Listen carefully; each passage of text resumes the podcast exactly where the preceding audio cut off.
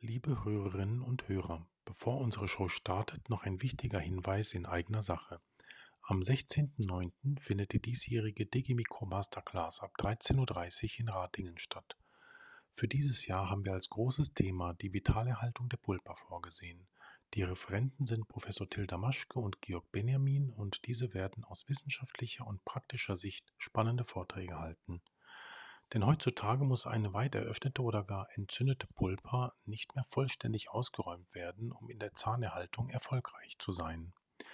Diese Veranstaltung ist eine gute Gelegenheit, die eigenen Prozeduren und Materialien, die man hierfür einsetzt, noch einmal gründlich zu überdenken. Die Veranstaltung ist für Mitglieder der DG Mikro kostenlos, für Nichtmitglieder betragen die Kosten lediglich 179 Euro. Anmeldungen können erfolgen über den Link www.dgmikro.de. Mikro wird mit K geschrieben. Der Link ist ebenso in den Show Notes. Ich freue mich, Sie alle dort zu treffen und jetzt geht's weiter mit der Folge. Kann ein kariesfreier Zahn nekrotisch werden? In dieser kurzen Knowledge Bomb beleuchten wir genau dieses Thema. Viel Spaß beim Zuhören.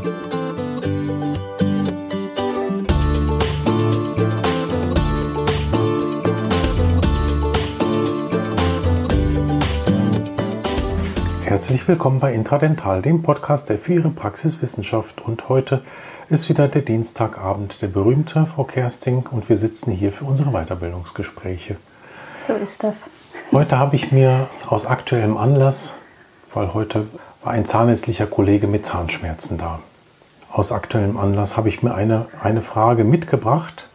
Kann ein kariesfreier Zahn nekrotisch werden? Das ist eine spannende Frage.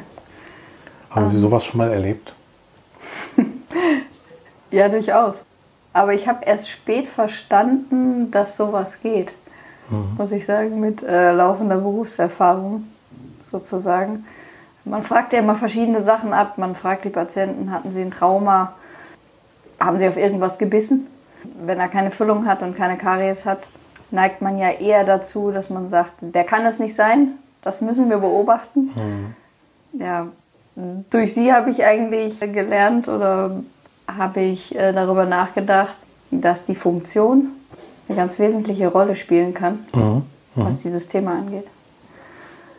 Ja, ja das, das ist wohl wahr. Es ist ein häufiger Grund auch, weswegen wir konsiliarisch dazugerufen werden, dass dann ja. oft bei jungen Patienten die Kollegen dann Röntgenbilder schicken und sagen, ja, das ist halt komplett kariesfrei, der Patient hat irgendwie Schmerzen, aber wir wissen nicht, woran es liegt. Und wir wissen ja dann auch, die apikale Aufhellung ist ja dann auch nicht immer sofort diskriminierbar im zweidimensionalen Röntgenbild. Und im 3D sieht man es ja dann auch wieder ja. sehr viel früher und kann dem Patienten dann auch viel Leid ersparen. Also ja, es gibt eine ganze, ganze Reihe von Dingen, die mit so einem Zahn passieren können, die dazu führen können, dass er eine Pulpernekrose bekommt, eben keine Karies. Eine Sache haben Sie ja angesprochen, das ja. ist das chronische oder das akute Zahntrauma. Also bei einer Avulsion eines Zahnes, welcher ja. schon ein abgeschlossenes Wurzelwachstum hat, da wird ja, sieht das ja jeder ein, ja. dass da die Pulpernekrose sofort da ist.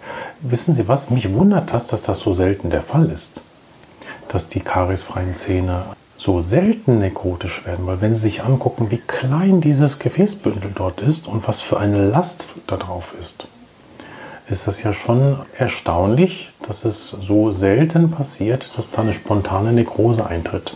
Rein funktionell. Meinen Sie nicht auch? Ich, also das, ich glaube, dass der Körper sehr adaptiv sein kann, mhm. ähm, dass er sich an sehr vieles gewöhnen kann.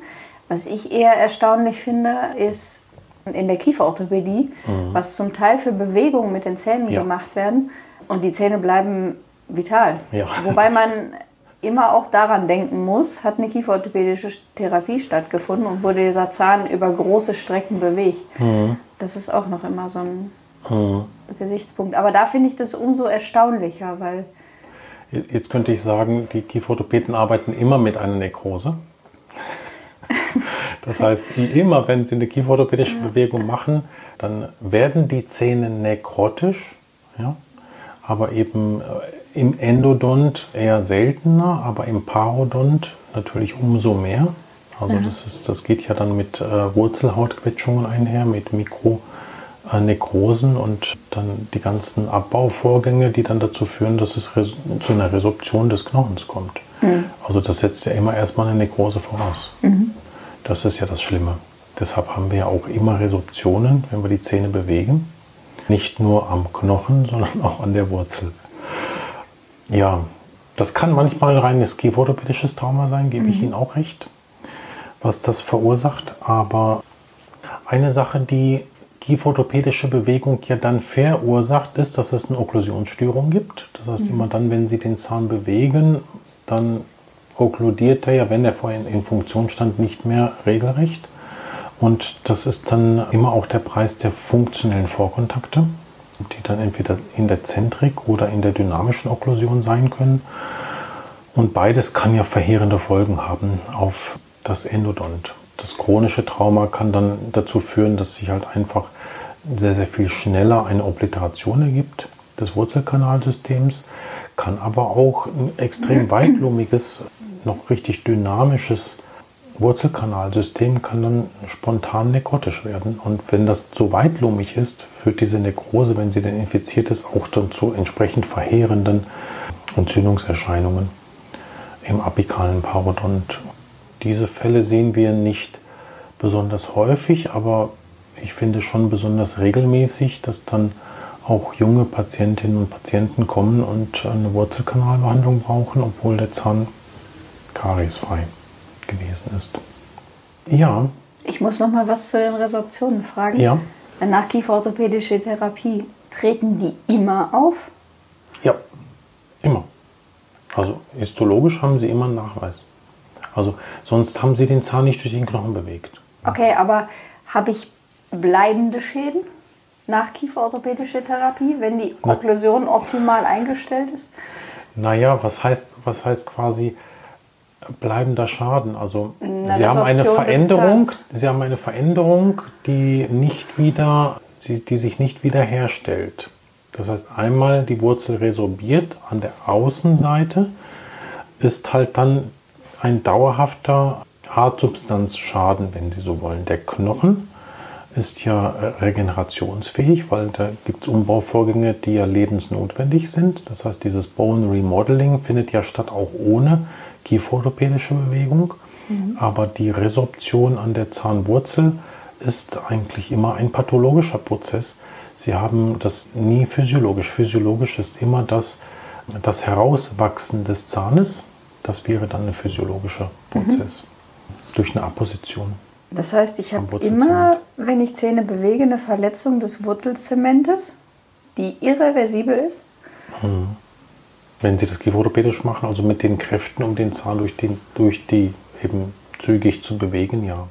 Da wird es sicherlich eine Kraft geben, die klein genug ist, dass es dann nicht mehr passiert. Das kann ich mir gut vorstellen. Mhm. Aber das, dann extra, das müssen dann extrem langsame Zahnbewegungen sein, die ja dann auch, also wenn Sie sich jetzt vorstellen, dass ein Zahn, wenn Sie eine Lückensituation haben, ja auch eine kippende Bewegung macht dann wandert er ja auch in seitliche Auslenkung durch den Kieferknochen auf der Suche nach dem mesialen Kontaktpartner. Mhm. Und das ist ja ein ganz, ganz langsamer Prozess und der ist auch resorptionsfrei. Aber bei der, bei der kieferorthopädischen Bewegung, sobald die Kraft dazu führt, dass die Durchblutungsstörung da ist, und die Durchblutungsstörung führt ja dann zu der Nekrose, dann ist das eine Sache, die eine schnelle Zahnbewegung ermöglicht eben aufgrund dieser äh, resorptiven Prozesse, die ja dann ein akutes Aufräumen der Nekrose sind. Ja.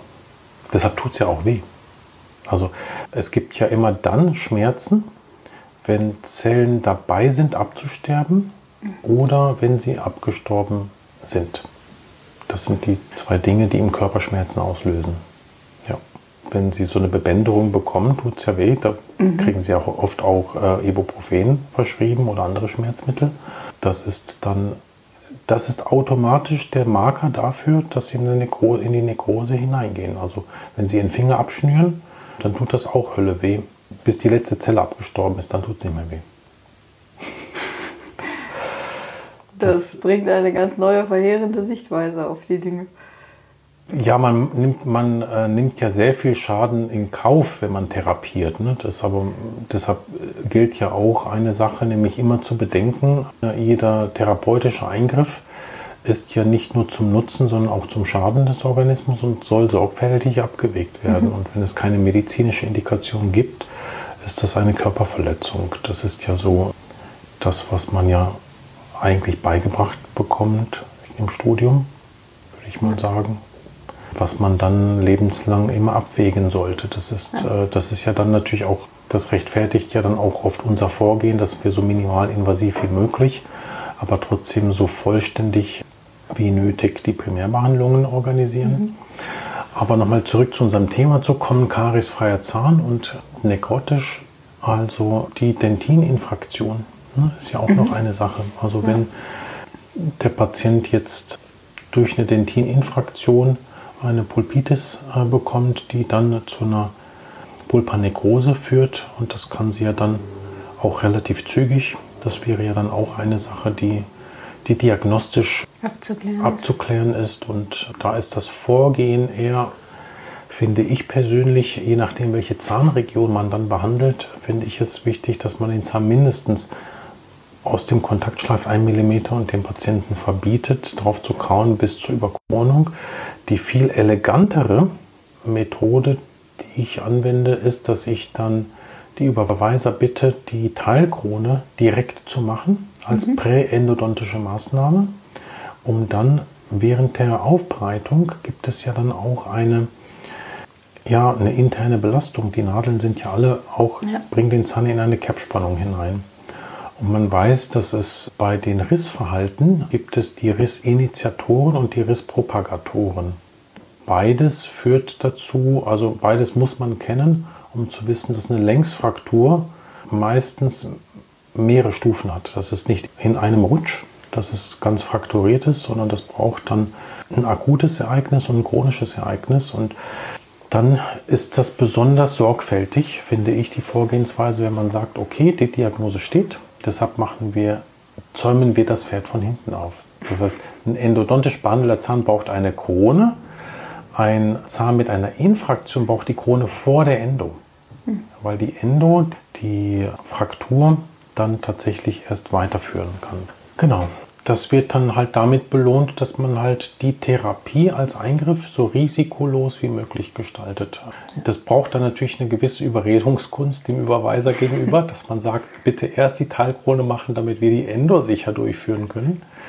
Aber wenn es jetzt mein Zahn oder Ihr Zahn wäre, dann hätten wir beide das gerne genauso. Ja wenn wir es doch so wollen, dann müssen wir uns das für jeden unserer Patienten genauso wünschen. Ja, das ist auch der Grund, warum wir Provisorien gerne definitiv festsetzen. Ja, richtig. Bevor wir Wurzelkanalbehandlung genau, machen. Das heißt, nie an einem ungeschützten Zahn Wurzelkanalbehandlung machen, also ja. nie die Krone beschützen, um den Zahn nackt zu trepanieren. Das, was unersetzbar ist, ist das Dentin. Und das, was jederzeit leicht ersetzbar ist, ist das zahntechnische Werkstück. Das heißt, wenn Zahnärzte und Zahnärztinnen uns Patienten überweisen mit einer provisorischen Befestigung einer definitiven Krone, die deshalb erfolgt ist, weil man sich nicht sicher war, wie jetzt der Status des Zahnes mhm. ist, ob er mal eine Wurzelkanalbehandlung braucht, raten wir in Abstimmung dazu, dass man die Krone fest einsetzt, um den Zahn dann zu trepanieren. Die andere Alternative ist es, dass man die Krone kopiert und dann fest das Provisorium einsetzt und dann das Provisorium trepaniert, danach die definitive Krone einsetzt, wenn der Patient ja. beschwerdefrei ist. Aber ganz ungeschützt ist das immer ein Risiko, weil eben diese dünnen Wände, der Zahn ist von außen entmantelt worden und ist dann von innen aufgebohrt und diese dünnen Wände brechen allzu leicht und eben die Infraktionen können sich leicht fortsetzen. Ein, mit einem alten Gebäude würde man ja auch nicht anders umgehen, wenn man es entkernt, dass man halt Stützgerüste baut. Ja. Und äh, bevor man halt innen die Decken rausnimmt. das, ist, das ist immer meine, mein Vergleich, wenn ich das ja. dem Patienten sage. Prima. Deshalb ist aber auch differentialdiagnostisch immer abzuklären, wenn man jetzt Patienten mit akuten Beschwerden hat, um wieder zurückzukommen auf funktionelle Probleme und Zahnschmerz. Also manchmal kann es nur, kann es scheinbar eine Pulpernekrose sein und der Zahn ist aber noch vital und auch vital zu erhalten, wenn er ein so starkes funktionelles Trauma hat. Sollte man sich, wenn die Schmerzen nicht allzu akut sind, erst des funktionellen Traumas annehmen und dann verschwinden mitunter die Perkussionsempfindlichkeiten und die Sensibilität kommt wieder, so wie man mhm. mit einem abquetschten Finger, den man nicht mehr spürt, nach einer Woche auf einmal doch wieder Gefühl im Finger hat. Das kann dann auch im Umkehrschluss sein, dass die Regenerationsfähigkeit doch noch da ist, auch im akuten Schmerzzustand. Und das ist auch eine Sache, weswegen ich und weswegen Sie dann bei Patienten mit, mit akuten Schmerzen nach der Funktion schauen. Und bevor das nicht ausgereizt ist, ist es vielleicht äh, zu früh, den Zahn zu trepanieren. Das ist jetzt vielleicht auch nochmal ein Rat aus unserer Sprechstunde wenn nichts der anderen Dinge zutrifft, wie Trauma ja, ja. im Kindesalter oder sonst. Ja, genau. Also ja. das sind ja dann diese chronischen Traumata durch Funktionsstörungen, zentrische Vorkontakte, iatrogen ausgelöst oder eben auch ohne kieferorthopädische Behandlung und Hyperbalancen, Gruppenführungen, das sind alles Dinge, die einen großen Einfluss haben können auf das Schmerzbild. Fein, dann haben wir hier eine kleine Knowledge Bomb aufgenommen für unsere Kolleginnen und Kollegen und die nennen wir dann, kann ein Zahn ohne Karies nekrotisch werden. In dem Zusammenhang aber auch nochmal ein Hinweis auf unsere nächste Tagung. Für all diejenigen, die gerne Zähne vital erhalten, haben wir die nächste DG Micro Masterclass. Die wird sein in Ratingen bei Van der Feen. Und zwar am 16. September. Da wird der Tilda Maschke, und der Georg Benjamin werden dort spannende Vorträge halten über Vitalerhalt als Zwischenstufe, mhm. Amputation, ja, Vitalerhalt in der Wurzel und nicht mehr in der Kronenpulpa. Wird, denke ich, ein ganz spannender Nachmittag werden. Anmelden können sich die Teilnehmer über die Seite dgmikro.de oder bei Van der Feen ist es mittlerweile auch gelistet in Ratingen unter den Veranstaltungen und die Mitglieder der DG Mikro können kostenfrei teilnehmen. Ansonsten ist das eine relativ günstige Veranstaltung. Ich glaube 169 oder 179 Euro für den Nachmittag. Mhm. Sie sind auch mit dabei, oder? Am Freitag, den 16. September. Ich werde schauen, ob ich es einrichten kann. müssen Sie mal, äh, müssen Sie ja. mal noch verhandeln. Genau. Sie den Nachmittag, ob Sie dann nur den Vormittag quasi behandeln. Genau. Ist, denke ich, wirklich gut. Also ich habe da ja auch eine ganz eigene Meinung dazu, die vielleicht ein bisschen von der Meinung der Referenten abweichen wird. Schauen wir mal, bin ich mal gespannt auf die Diskussion. Prima. Ansonsten nutzen Sie auch die Kommentarfunktion, dass Sie uns einfach Nachrichten, Lob und Tadel. Vielleicht fühlt sich ja der ein oder andere Kieferorthopäde jetzt nicht so ganz bestätigt was er jeden Tag macht. Na gut, wir traumatisieren ja auch ständig unsere Zähne und unser Dentin durch jeden, durch jeden zahnärztlichen Eingriff.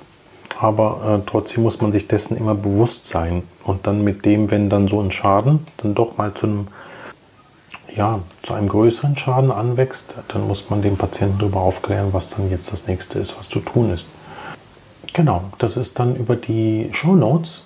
In der Folge gibt es einen kleinen Button, zu Anchor und dann kann man eine Minute lang eine Sprachnachricht schicken und eigentlich würde ich gerne mal eine Folge machen, wo diese Sprachnachrichten dann auch Teil der Folge werden. Das heißt, dass wir dann die Fragen, die kommen, dann auch einfach beantworten. Also wir ja, lassen ja. die Hörerinnen dann einfach vorsprechen und antworten dann darauf. Das stelle ich mir eigentlich ganz, ganz schön vor oder machen dann sogar eine ganze Knowledge Bomb oder eine ganze Folge daraus. Also wenn jetzt jemandem beim Anhören des Podcasts eine Pfeile im Kanal abbricht, kann er uns eine Sprachnachricht schicken ja. und wir lösen den Fall, wie man den Patienten aufklären muss oder so. Ja. Die Folge wird heißen, was Sie schon immer mal fragen wollten. ja. ja, genau. Aber man muss sich dessen bewusst sein, dass man dann, muss man auch einwilligen, wenn man auf diesen Button drückt, dass man dann veröffentlicht werden könnte. Mhm. Da steht dann so ein kleiner Disclaimer. Und das Fände ich eigentlich ganz schön, wenn wir das mal machen und hinbekommen.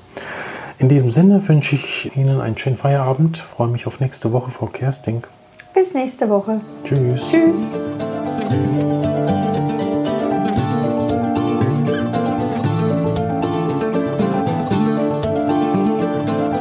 Das war eine weitere Folge von Intradental.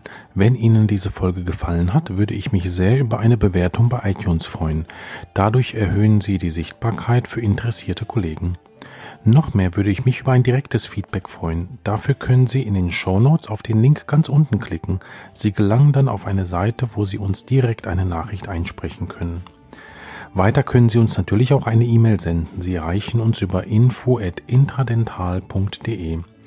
Wenn Sie uns Patienten für komplexe Wurzelkanalbehandlung überweisen möchten oder an unseren Fortbildungen interessiert sind, besuchen Sie unsere Webseite www.siriusendo.de Unsere wissenschaftlichen Veröffentlichungen finden Sie auf der Institutswebseite unter ormed.net. Ich freue mich, wenn Sie auch in der nächsten Folge wieder mit dabei sind. Diese erscheint sonntags um 10 Uhr.